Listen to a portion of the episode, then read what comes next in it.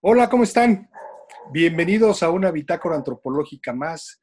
Eh, este es el episodio 21, el episodio 21, donde tenemos una sorpresa y estamos cerrando ya nuestra primera temporada y justo es por esto que tenemos esta sorpresa. Hoy invitamos, tenemos el honor el privilegio de que esté con nosotros la doctora Olga Sabido eh, para hablarnos de algo que eh, aparentemente es como muy nuevo, pero ya, ya ella nos platicará que no es muy nuevo en el terreno del estudio de lo social. Entonces, con ustedes, este, Olga Sabido. Vamos a esperar. Ah, ahí está. ¿Cómo estás, Olga? Hola, Said, ¿cómo estás? Muy bien. Qué bueno que, que aceptaste la invitación para que este, nuestro público conozca tu trabajo, conozca esta otra parte de la sociología y, bueno, vea que es sumamente interesante el análisis sociológico desde distintas perspectivas, ¿no? Sí, muchísimas gracias. Un gusto eh, participar en Bitácora Antropológica. De verdad es un placer compartir contigo esta, esta línea de, investigación. Gracias, Olga. Oye, ¿por qué no te presentas para que te conozcan este, los compañeros? Claro que sí, pues bueno, mi nombre es Olga Sabido. Yo soy profesora investigadora de la UAMAS Capotzalco. Doy clases de sociología en la licenciatura y en el posgrado de esa unidad. Y eh, pues bueno, es un gusto participar. Eh, yo, sobre todo mi línea de especialización ha sido, son dos campos, fundamentalmente la teoría sociológica y por otro lado el interés sobre el cuerpo, la afectividad y los sentidos corporales. Esa, esa sería como mi, mi ocupación y mi sentido de vida. Bueno, y, esta, esta tarde vamos a platicar sobre el segundo tema. Hay una eh, forma de aprender con H intermedia eh, la realidad y esta forma de que cogemos la realidad es a veces, o una de las, de las formas es a través del cuerpo, es a través del sentido. También la, la cultura, digamos, la socialización lo que intenta es como dominar estos elementos innatos de nuestro propio cuerpo. Yo diría que de alguna forma lo que hace la cultura es domesticar nuestro cuerpo, nuestro instinto. Y de esto justamente de algo que, se llama el, el giro sensorial de la sociología. Hablaremos en una primera parte y después hablaremos en una segunda parte de la sociología de los sentidos. Yo les decía, este, y bueno, eh, que, que conocemos la realidad a través del cuerpo, a través de tocarlo, a través de verlo, ¿no? Y estamos muy acostumbrados al sentido de la vista como para poder este, tomar la realidad y decir, ah, esto es papá, esto es una piedra, esto es malo, esto es bueno, etcétera, ¿no? Pero a veces nos olvidamos de este elemento o de estos otros elementos, este, o de, de estos sentidos, pues, que nos ayudan también a tomar la realidad. Eh, eh, es que te iba a decir doctora, pero va a ser muy... me quedé así. Olga. No, se este trata justo de invitar a romper estas distancias. Olga, ¿qué es el giro sensorial en la sociología? Sí, pues mira, va muy en la línea de lo que acabas de plantear. El giro sensorial es un escenario de debate donde van a concluir varias disciplinas, eh, la historia, la antropología, la geografía, eh, incluso disciplinas no sociales que hacen diálogo con las disciplinas sociales, por supuesto, entre ellas la psicología.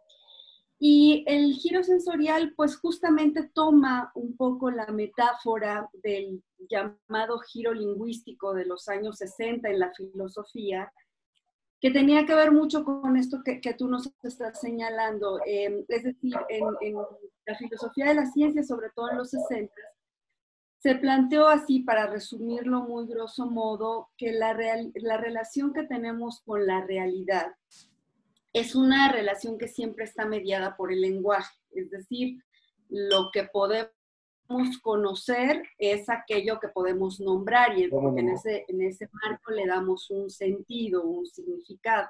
El giro sensorial en los 80 eh, va a recuperar y al mismo tiempo eh, va a rivalizar un poco con esta idea o la va, digamos, a enriquecer al señalar que en efecto eh, conocemos la realidad a partir del lenguaje, pero sobre todo por algo que tú estabas señalando, conocemos la realidad porque tenemos cuerpo, tenemos conciencia del mundo porque tenemos cuerpo y sentimos a través de él, ¿no? Hay, hay una idea que recupera un filósofo francés, fenomenólogo muy importante, Maurice Merleau-Ponty, em, que dice, y que es muy recuperado por el giro sensorial, que tenemos conciencia del mundo gracias a que tenemos cuerpo. Si no tuviéramos cuerpo no podríamos tener conciencia del mundo. Nuestra conciencia es una conciencia encarnada, ¿no? Entonces, eh, el giro sensorial justamente eh, quiere como eh, también disolver esta dicotomía de conciencia-cuerpo para decir la posibilidad de, como tú decías, aprender el mundo con H es a partir del cuerpo, a partir del cuerpo y también de todos esos artefactos con los cuales nosotros podemos extender nuestra percepción sensorial, desde los más simples como los anteojos, por ejemplo, ¿no? Hasta los más complejos, artefactos más complejos, como justamente este mecanismo tecnológico a partir del cual podemos eh, establecer un, contacto más allá del tiempo y del espacio acotado en, un mismo lugar. Entonces, el, giro sensorial justamente eh, parte como de esta, de esta idea, ¿no? De que tenemos una, una conciencia que está encarnada y sobre todo, y dado que se, se teje como toda una serie de debates en las ciencias sociales, también lo que plantea esta perspectiva es cómo el asunto de la percepción sensorial, es decir, la posibilidad de percibir a través de los sentidos, no solo es eh, monopolio de, por ejemplo, como había sido hasta el siglo XIX, de la psicología o de una perspectiva que eh, nos llevaría a pensar en estos procesos perceptivos desde ángulos estrictamente individuales, sino justamente, y relacionado como con la segunda idea que introducías hace un rato, la idea aquí también es cómo eh, se intenta resaltar este carácter, carácter social de la percepción, es decir, como si bien como especie todos tenemos relativamente eh, eh, similares, los mismos órganos de la percepción, pues no todas las culturas moldean esos esquemas perceptuales de la misma manera, ¿no? Por ejemplo, por ejemplo, acá hay un ejemplo muy, muy constante en estos debates que es la percepción cromática. Y entonces hay antropólogos de los sentidos que dicen, los esquimales, los inuits, por ejemplo, tienen una capacidad de percibir diferentes tonalidades, de blanco. Sí. No, no porque su sentido de la visión sea eh, diferente, sino porque el uso cotidiano de su cuerpo, la caza, la, pesca, por supuesto, las prácticas corporales, eh, suponen un uso de los sentidos diferente. Y entonces eso hace que tengan una capacidad perceptiva para el blanco distinta que podríamos eh, tener quienes, quienes no participamos de estas prácticas corporales. Es decir, en efecto, la, otra línea donde em, plantea una posibilidad de pensar, de discutir, de investigar el giro sensorial tiene que ver con esta idea de que si bien la percepción es un acto físico, no lo niega, no, se niega que haya condiciones eh, neuronales que permitan la percepción eh, o físicas, etcétera. Si bien es un acto físico, la percepción también es un acto cultural. Eso es como de, gran relevancia, sí. ¿No, sería eh, de adaptación? Es decir, yo estoy mejor adaptado o tengo que adaptarme a este medio yo cuando estabas hablando de esto recordé por ahí un trabajo que hacen con, este, en África, donde también hay distintos tonos de verde, ¿no? Y no existe el color verde, sino existe eh, otro nombre para nombrar las distintas tonalidades, porque no hay un solo verde. Nosotros decimos, ah, pues el, el, verde, las hojas verdes de los árboles, ¿no? O, o, las hojas son verdes. Y allá no, pues dependiendo del, del tipo de tono, y de la utilidad que requieren para de, que le van a dar el uso a ese árbol, es que es el, el nombre como el que nombran ese, esa tonalidad de verde. yo diría es un poco a la adaptación. Entonces, sentir le da sentido al mundo, de alguna forma. Lo que estás diciendo es, nosotros, nosotros este, a la hora que sentimos le damos sentido al mundo, ¿no? A, al, hielo, pues, o a lo blanco, a lo verde, al ejemplo que poníamos, ¿no? Sí, a la hora, a la hora de sentir le estamos dando sentido al mundo y sobre todo, fíjate que aquí también como eh, lo relevante en estos debates es que nos están planteando que aprendemos a sentir. Es decir, que en efecto no es que ya existan como ciertas capacidades, eh, como si los sentidos fueran siempre los mismos en todo, en todo momento y en todo lugar, sino hay un aprendizaje eh, eh, para sentir.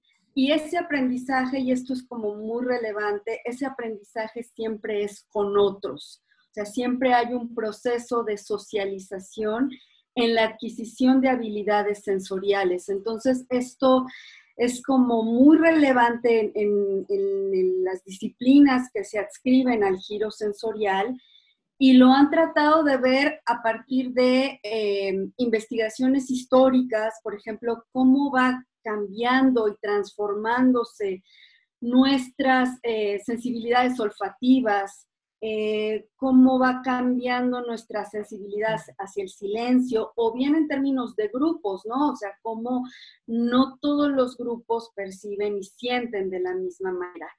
Entonces, eh, es como este intento de plantear cómo al sentir estamos dando un significado al mundo eh, y cómo eso es social, eso se aprende, se aprende desde los más tempranos procesos de socialización prácticamente eh, no conscientes incluso, ¿no? Desde irse acostumbrando a ciertos olores, a ciertas tonalidades de la voz, eh, a cierto ritmo de la lengua que es distinta, ¿no? Según, según los grupos. Entonces, eh, tiene mucho que ver con esto, con la, idea de que aprendemos a sentir, ¿no? Digamos, ahí es donde está el elemento social o el elemento colectivo en el, tema del aprendizaje, cuando lo hacemos a través del aprendizaje. Eh, aprendemos, por lo que entiendo, aprendemos a reconocer cuando una persona está enfadada, cuando una persona está alegre, por el tono de voz que nos está diciendo, pues, ¿no? Este, y entonces a reconocer, ah, este canijo está regañándome, este canijo me está diciendo, eh, me está, está haciendo, tratando de ser amoroso, ¿no? O es neutral, digamos, su, tono de voz. O los olores que pueden parecer desagradables no son desagradables porque es colectivamente desagradable o porque es individualmente desagradable el, olor, digamos. Sí, aquí es como muy interesante porque, fíjate, es como, eh, hay varios niveles en términos de este moldeamiento eh, sociohistórico de la percepción podríamos pensar, digamos, como en tres, tres, grandes niveles, ¿no? Por ponerlo, por ponerlo en ese sentido. Un macro nivel, un meso nivel y un micro nivel. Y entonces esto me, permite un poco detenerme en cada uno. En un macro nivel, por ejemplo, en la literatura eh, de la, mm, del giro sensorial, hay una antropóloga que se llama Constant Klassen que dice, es que tenemos que entender que más allá de las formas individuales de percepción, de por ejemplo, eh, quizá tú y yo tengamos diferentes umbrales del dolor, por, ponerlo en, ese sentido, ella dice, más allá como de esas diferencias en términos individuales, hay formas colectivas que orientan la percepción. Hay, ella denomina, utiliza una categoría que a mí me gusta mucho porque eh, ejemplifica muy bien a qué se está refiriendo con esta idea de formas colectivas que organizan la percepción, que tiene que ver con modelos sensoriales. Es decir, aquellas maneras en que los grupos, la sociedad orienta determinadas formas de dar un significado a los sentidos corporales, inclusive una jerarquía a los sentidos eh, corporales y también ciertos valores. Por ejemplo, vamos, a poner como un ejemplo muy concreto. Pensemos en el valor que tiene el silencio en ciertas sociedades. Es em, un valor eh, muy alto donde quizá el silencio está relacionado con la reflexión, con la meditación, por ejemplo, donde contrasta mucho con el modelo sensorial que tenemos, donde quizá el silencio nos pueda generar angustia, nos pueda generar ansiedad, ¿no? Hay una, hay una antropóloga de lo sonoro mexicana, Ana Lidia Domínguez, que dice, en nuestras sociedades el silencio nos da una suerte de horror vacuo y horror al vacío, ¿no? O sea, es, una casa silenciosa te da miedo, ¿no? Necesitas estar escuchando el ruido de la televisión, el radio, e, etc. ¿Sabes qué, son, ¿sabes qué es muy tenebroso en silencio? Las escuelas en las escuelas. Las escuelas, eh, o sea, estás acostumbrado que hay mucho bullicio en una universidad, en una, en una primaria peor, ¿no? Pero digamos, yo estaba, te estaba escuchando y me acordé, por ejemplo, cuando la UNAM estaba en huelga, entrabas y, no, o sea, era, eh, daba miedo, pues, efectivamente, daba miedo, porque ese espacio estabas acostumbrado a oír a los compañeros, el ruido, ¿no? Era un lugar terrorífico, pues, ¿no? Ese, nuestra, nuestra visión social, lo que tenemos en la cabeza que nos fue metido, pues, a través del proceso de socialización, que en ese lugar tenía que haber ruido. Y en el momento que no lo hay, nos desestructura. Es lo que estás diciendo, ¿no, Olga? Claro, por supuesto, porque tiene que ver con otros modelos sensoriales. Por ejemplo, cuando hacíamos una investigación en la UAM Azcapotzalco respecto a eh, los modelos sensoriales que orientan en las relaciones amorosas, pues en la investigación y en, la, en, consultar cierta literatura veíamos, por ejemplo, cómo en Japón el silencio es muy valorado entre las parejas. Y para nosotros el silencio o el no comunicar sería identificado como algo contrario, ¿no? O sea, como está, enojado. enojado. Es decir, hay modelos sensoriales eh, que son formas colectivas de organizar la, la, percepción, que son justamente aquellas que nos orientan. Entonces, eh, tiene que ver también con expectativas, expectativas de lo sensorial. Esos modelos sensoriales lo que nos hace es como generar estas expectativas de lo, de lo sensorial y por eso también son formas colectivas a partir de las cuales aprendemos a sentir. Ahora, esto no quiere decir que en una sociedad solo tengamos un modelo sensorial. Puede haber múltiples modelos sensoriales, algunos más hegemónicos que otros, y también modelos sensoriales que sean como eh, contestatarios a los modelos sensoriales hegemónicos. Pero a lo que quiero ir es que hay como formas colectivas que orientan estas, estas maneras de, percibir y de atribuir un significado a aquello que estamos sintiendo. Oye, Olga, perdón eh, por, la, por la pregunta, a lo mejor me, me desvío un poco. No, no, no, adelante. Antes de eso, quería, te escuchaba y recordaba con esto del silencio que me parece muy hermoso, pues, muy, muy, muy interesante. Eh, decía, dice paz ahí en el arco y la lira, eh, el, eh, aún en el silencio, el silencio dice algo, pues está preñado de signos, ¿no? Cuando está hablando de, de este, de, lenguaje. Entonces dice que también en el silencio hay lenguaje porque está preñado de signos y es una figura retórica muy bonita porque yo me imagino cuando, cuando la primera vez que lo leía, no sé si alguna vez viste cuando alguna vez este, aplastaste, viste que aplastaban o aplastaste una araña y salen cientos de arañas, ¿no? Así me imaginaba el signo este, preñado, digo, el silencio preñado de signos, como esa araña que salían volando las, las arañitas, ¿no? Nos dice muchísimas cosas.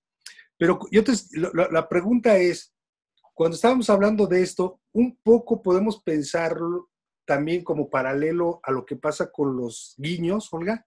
Es decir, que si cerra, ¿cómo sabemos cuando está cerrando el ojo, cuando es un tic, etcétera? Esto de, las sensaciones, eh, más bien de, los, de la interpretación que le damos a, nuestros sentidos. No sé si ya me, ya me enredé, pero este, me quedé con la figura de las arañitas.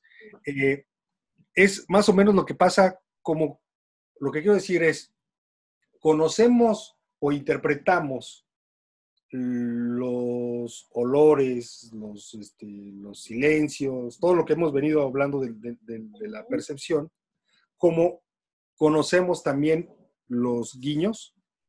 ¿Sí me di a entender? Sí, sí, sí, sí, te, diste a entender y bueno, si no lo, seguimos como, como intercambiando, ¿no? Fíjate que eso me lleva un poco también a algo que decías hace un rato y que quería como recuperarlo. Tú hace un rato me, preguntabas si esto también eran formas de en que los eh, seres humanos nos adaptamos al, mundo, ¿no? Y eh, yo quería como recuperar esa idea y ahora me, me, permites como enlazarla con esto otro que me has, me has planteado ahorita, yo lo, que, lo que diría frente a eso es que eh, son formas de dar un, significado al mundo y en ese sentido no siempre o no necesariamente son adaptativas, sino también eh, esta percepción y atribución de significado a lo que sentimos nos permite comunicarnos con los otros, o sea, son fuente de producción de sentido también. Y que tiene que ver mucho con esto que, que tú estás planteando, ¿no? O sea, cómo eh, podemos interpretar podemos tener, digamos, como esta dimensión de la percepción en abstracto, de la percepción eh, del mundo en abstracto, a, entidades no humanas, ¿no? Al cielo, eh, que, que, son distintas, ¿no? Eh, Kuhn decía, el cielo de los griegos es distinto de nuestro cielo, por ejemplo, ¿por qué? Porque tenemos esquemas de percepción distintos para, para mirar ese cielo. Pero tú, tú ahorita con esta intervención nos llevas como a otra dimensión de la percepción, que es justo donde entra también en gran medida la sociología. Está una dimensión perceptiva que es la percepción del cuerpo del otro. Entonces, ahí es donde está como esa dimensión donde en efecto no solo percibimos en general la realidad y a partir de ahí la conocemos y le damos un significado, sino también hay formas en las que aprendemos a percibir el cuerpo del otro. Inclusive hay filtros selectivos de lo que en determinado contexto podemos, por ejemplo, mirar, tocar u oler del cuerpo del otro, ¿no? Que, también eso varía. Hay, hay sociedades donde acercarte a oler el sudor es un gesto de intimidad, es un gesto de, em, de un símbolo de amistad pero hay otras donde si el otro es anónimo, tú tienes que mantenerte a cierta distancia física de, esta persona eh, y no invadir estos territorios del yo, ¿no? Entonces, en esa, en esa dimensión es donde también entra esta cuestión de cómo el silencio a veces es fuente de producción de sentido. O sea, el silencio te dice mucho de lo, del tipo de interacción, por ejemplo, que estás teniendo con, determinada persona, o eh, un guiño, ¿no? Un, un gesto a partir de la mirada eh, tú le puedes dar un significado y en ese sentido el rostro por eso es tan importante en nuestras sociedades, porque el rostro te permite también como identificar en términos de expectativas ciertos gestos que se asocian a las emociones, como dices, este gesto es de desagrado, este gesto es de que ya no quiere que le siga preguntando, este gesto es de desconcierto, de sorpresa. Entonces, esa sería como otra dimensión eh, de los estudios del giro sensorial que tienen que ver con esta percepción del cuerpo del otro, donde por supuesto el silencio, los olores, las formas táctiles de acercamiento eh, se convierten en una, en una fuente de sentido, ¿no? Y, también cómo eh, este, cuando no gesticulas es casi como estar callado si nos, nos, genera la misma incertidumbre ver a alguien que no sonríe, no, no, no, no, no manifiesta ningún tipo de, de, sentimiento, digamos, un poker face, en pocas palabras, este, nos va a generar lo mismo que nos genera que no nos hable, ¿no? Fíjate qué, qué, qué interesante es, es, este, este, e, esto que estás trabajando, porque es, no nos, a veces no se pone, no nos detenemos a pensar cómo es que estos elementos innatos, yo decía hace rato, con los que nacemos y tenemos ahí, los va controlando el proceso de socialización, nos va diciendo qué tocar, cómo tocar y qué significa eso que tocamos, qué significa eso que vemos, cómo escuchar, ¿no? O sea, hasta el, el, cómo escuchar en el sentido de qué escuchar y qué no escuchar, ¿no? Cómo ser discretos o cómo ser indiscretos. Nos dicen si es malo ser indiscretos o, o cómo este, pelar bien el ojo, los, los sentidos, el gusto, el, olor, el olfato, todas esas son cosas que vamos trabajando en el proceso de socialización hasta convertirnos en, sujetos sociales, eh, pero que, nacemos con ellos, digamos. Y yo lo que quiero decir es que no, no, a veces no nos detenemos a pensar que forman parte de, este, de esta construcción social, este elemento que le damos al cuerpo. Olga, este, sigue platicando pues de este elemento, no, ya no quiero ser tan... Este, no, no, no. Interrumpir tanto, sí, es muy interesante, sigue. Está, está, muy bien porque además este, podemos ir como también justo puntualizando como las diferentes posibilidades de análisis del, giro sensorial y concretamente de, la sociología. Fíjate, eh, tú, tú, ahorita, eh, bueno, decíamos, ¿no? O sea, cómo la, percepción también interviene en términos de esta posibilidad de percibir el cuerpo de los otros y cómo eh, esa percepción, por ejemplo, ahora con las interacciones mediadas eh, por, por, el uso de Internet y por estas plataformas, em, los sentidos también hacen una suerte de división del trabajo, ¿no? O sea, pensemos, por ejemplo, en hoy día que las clases son por estas plataformas, que se requiere la cámara, etcétera, a veces es muy desconcertante si en una clase, si en una eh, charla, tú no ves a la persona porque eh, no prende la cámara, porque no tiene cámara o por cualquier razón.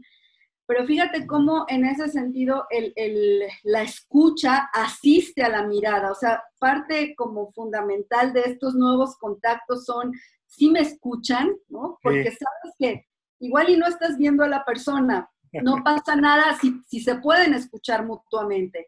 Pero si no se pueden escuchar mutuamente, se acabó. No, no hay posibilidad de, de, interacción, ¿no? Entonces, los, los sensorial está ahí circulando todo el tiempo, ¿no?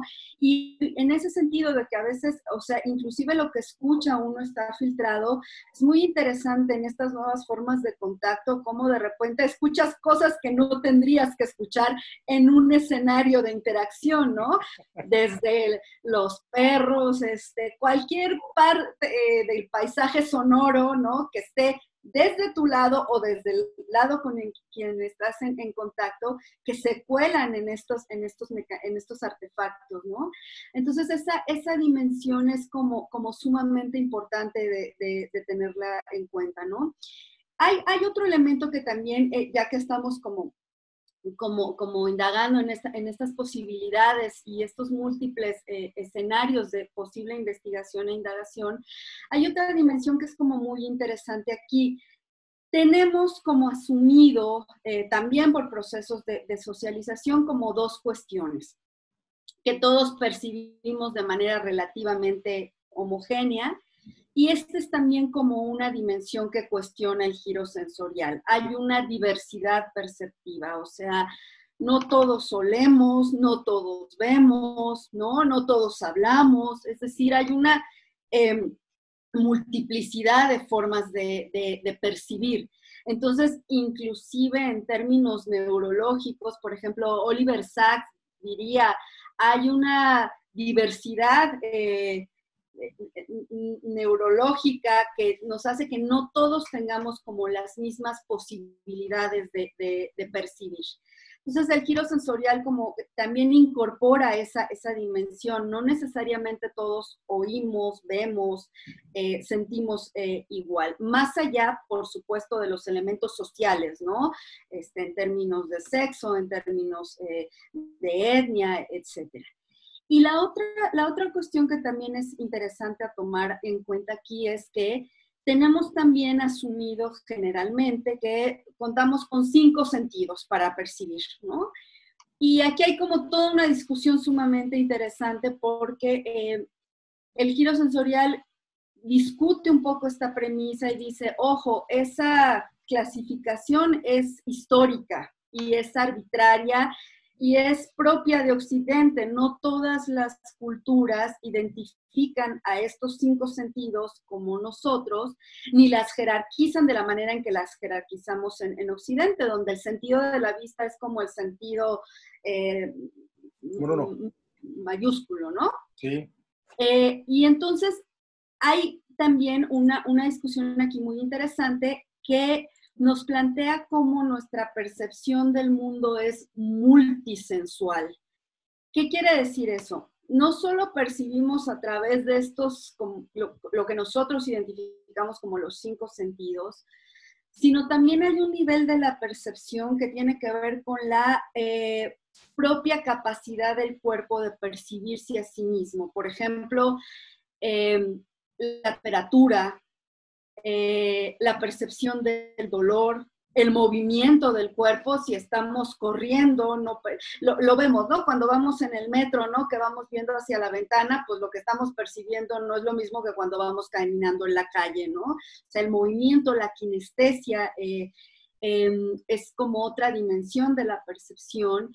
Eh, hay un sentido muy interesante que es el de la propiocepción, que es, una, es la manera en la que nuestro cuerpo percibe de manera no consciente que, por ejemplo, tenemos nuestro pie derecho posado en el piso y que ahí está, o sea, que no podemos de pronto decir que diga Said, no, ay, ¿dónde está mi pie derecho? Tú sabes dónde estás, tu, tu, cuerpo sabe, sabe dónde está.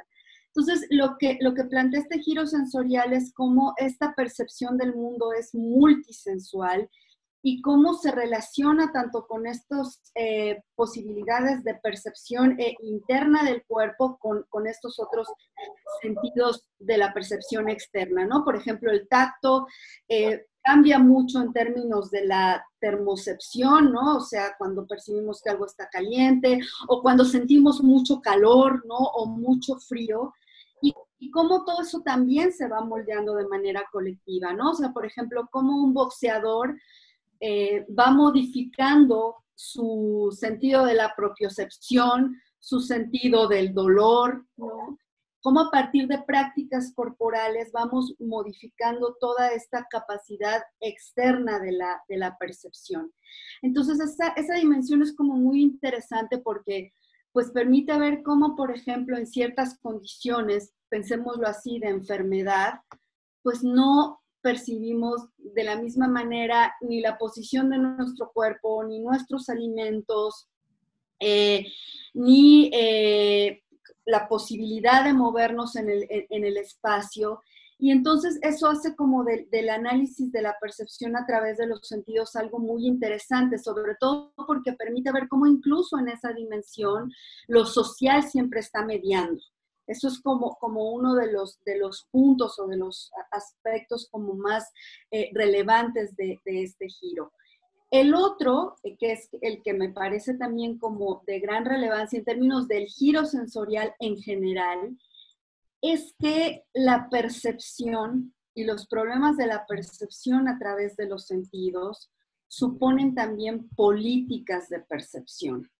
O sea, que hay una dimensión también como muy importante en estos debates porque eh, no es, estos procesos, por supuesto, no están exentos de que esté mediando constantemente el poder y de cómo eh, hay formas, por ejemplo, pensemos en cómo eh, desde sus inicios el, el capitalismo supone ciertas formas de orientar la percepción no es nada casual, al menos me lo parece desde este punto de vista, que esas escenas que hemos visto recientemente de el mundo del consumo, la gente haciendo colas para entrar a, los, a las plazas comerciales, ¿no? a, las, a las tiendas, porque hay, eh, el consumo ofrece experiencias sensoriales. Eso también se viene estudiando de una manera como como muy sistemática en este terreno, ¿no? Desde, eh, por ejemplo, esta música ambiental destinada exclusivamente a los centros comerciales, el MUSAC, por ejemplo, las, el marketing sensorial a partir de los olores, ¿no? Eh, que muy seguramente se han percatado de que algunas tiendas huelen de una manera como muy particular, porque hay como toda una idea de asociar ese olor a esa marca o a esos productos. Entonces aquí constantemente está eh, mediando también lo político. ¿Por qué? Porque hay formas en que se enmarca qué es lo que tenemos que percibir y qué es lo que no tenemos que, percibir. Y esto también eh, tiene que ver como con otra idea que se inscribe en este, en este debate, que es es que detrás de cualquier orden sensorial hay órdenes sociales. Hay, las jerarquías de lo sensorio tienen que ver con jerarquías sensoriales. Entonces, por eso no es casualidad que, por ejemplo, a veces eh, los olores eh, fungan como marcadores de clase o marcadores étnicos. Si pensamos, por ejemplo, en esta película que recientemente hemos discutido mucho con, mis alumnos, la película de Parásitos, ¿no? Donde el olor es un marcador de clase y un marcador eh, que pretende tener al otro a distancia. Entonces, el, el giro sensorial apunta también a estos procesos de jerarquización y de ordenamiento de lo social a partir de lo sensorio. Ese, ese sería como también otro de los puntos que, pues que me gustaría como poner sobre la mesa en términos de la perspectiva del, giro sensorial. Híjole, es que me quedé pensando, pues efectivamente, no es que, que, yo lo crea, pero sí, este, digamos, el dolor huele, la pobreza huele, la belleza huele, o eso es lo que yo creo que, huele la belleza, ¿no? O que huele lo feo, o que huele la pobreza. En realidad no es que, no, es que tenga ese olor, porque efectivamente eh, es un, está, digamos, elemento, el elemento de la interpretación.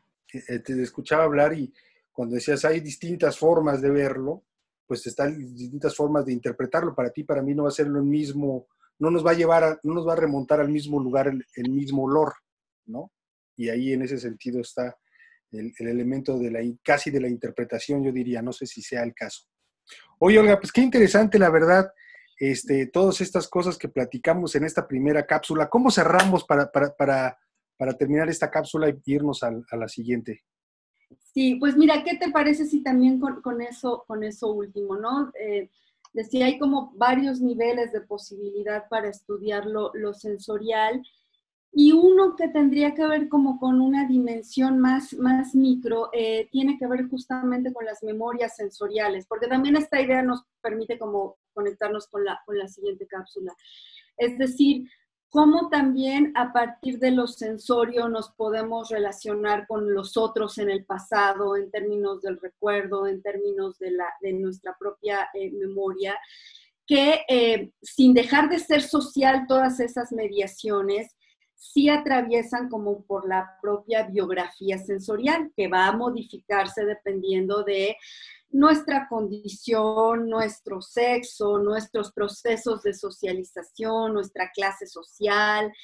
Eh, entonces, eh, también aquí hay como toda una, dimensión que tiene que ver con la propia biografía sensorial, las memorias sensoriales. A esto huele mi abuelo, a esto olía mi abuelo. Huele mi abuelo, ¿no?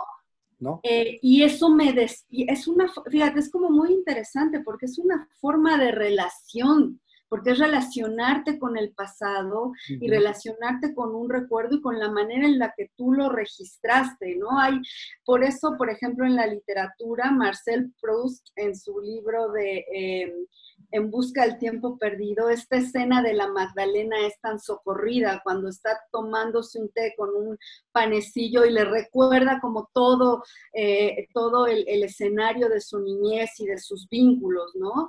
Entonces, también a partir de esa dimensión eh, sensoria estás haciendo vínculo con, contigo mismo y con tus otros significativos, ¿no? Entonces, bueno, esto sí como en términos generales es como el escenario que abre el giro sensorial, donde digo, lo interesante es que está la, eh, historia de los sentidos, la antropología de los sentidos, la geografía, ¿no? Eh, y otras disciplinas, insisto, no sociales, que junto con la sociología también pues van a indagar como ya sea en términos de prácticas, en términos de modelos sensoriales, en términos de interacción o en términos de biografías sensoriales, cómo eh, los sentidos en esta concepción extensa de lo sensorial, no solo los cinco sentidos, sino en esta concepción extensa de lo sensorial, son formas de ser con los otros, ¿no? Son formas de relacionarnos con los otros tanto humanos como no humanos. Por lo que entiendo, entonces, perdón, eh, ya decía que la conclusión, pero por lo que entiendo, esta, esto de los cinco sentidos tiene que ver con, con, el tipo de sociedad en el que nos desarrollamos, ir con el occidente, con el capitalismo, el, uso de estos cinco sentidos, este, Olga. Pues mira, eh, digamos, la, nomenclatura de los cinco sentidos es como, como muy antigua en Occidente, es aristotélica, ¿no? Es desde, desde Aristóteles. Eh, lo que se va a ir sí consolidando históricamente es em, no solo la identificación de estos cinco sentidos, sino también la jerarquía de los ah, sentidos donde históricamente, por ejemplo, desde, pues desde el cristianismo está esta frase de hasta no ver, no creer, ¿no? Donde la vista es como, como un sentido que está asociado con el conocimiento, con la reflexión, etcétera. Pero, por ejemplo, es sobre todo en el siglo XVII con el desarrollo de la ciencia, donde a la vista se le da inclusive un estatuto epistemológico la prueba del conocimiento y del método científico y el, primer paso es la observación, la verificación. O sea que si, si, te das cuenta son como términos que están asociados a lo, a lo visual hay autores y autoras que han llamado esto el ocularcentrismo, ¿no? Donde la, vista es como uno de los, de los sentidos eh, primordiales, que va a tener como repercusiones no solo en la ciencia, sino también en la estética, en, la política, en la idea de vigilar, ¿no? Eh, en las formas arquitectónicas para vigilar. La justicia es ciega. exactamente, y por supuesto que, con, el, con el desarrollo del capitalismo eh, y, sobre todo fundamentalmente en términos de la cuestión del consumo, los escaparates, ¿no? las luminarias, etcétera, eh, la, vista va a ser como uno de los sentidos más, más valorados más explotados, ¿no? Ahora, también aquí es interesante porque vemos también cómo en esta colonización sensorial eh, que tiene el capitalismo, pues de pronto también otros sentidos como el olfato, que era como uno de los sentidos olvidados, empieza a tener como mucha importancia económica, por, poner un ejemplo, ¿no? Ok, bueno, entonces eh, concluimos con, esta, con esta cápsula. Eh, creo que hemos aprendido bastante. esperamos que en una segunda temporada podamos resolver algunas de las dudas que hoy, que hoy nos planteamos, pero creo que sobre todo, a mí me gustó mucho lo de, lo de Marcel Proust, esto, esto de la relación con, lo íntimo, digamos, ¿no? Este, de alguna forma, este, también tenemos este elemento íntimo, tenemos este elemento social en el que los sentidos nos ayudan a analizar el tejido social de manera colectiva. Olga, este, qué gustazo, este, no nos despedimos, sino simplemente cambiamos de escenografía. Ahorita regresamos. Muchísimas gracias. Hasta luego. Luego.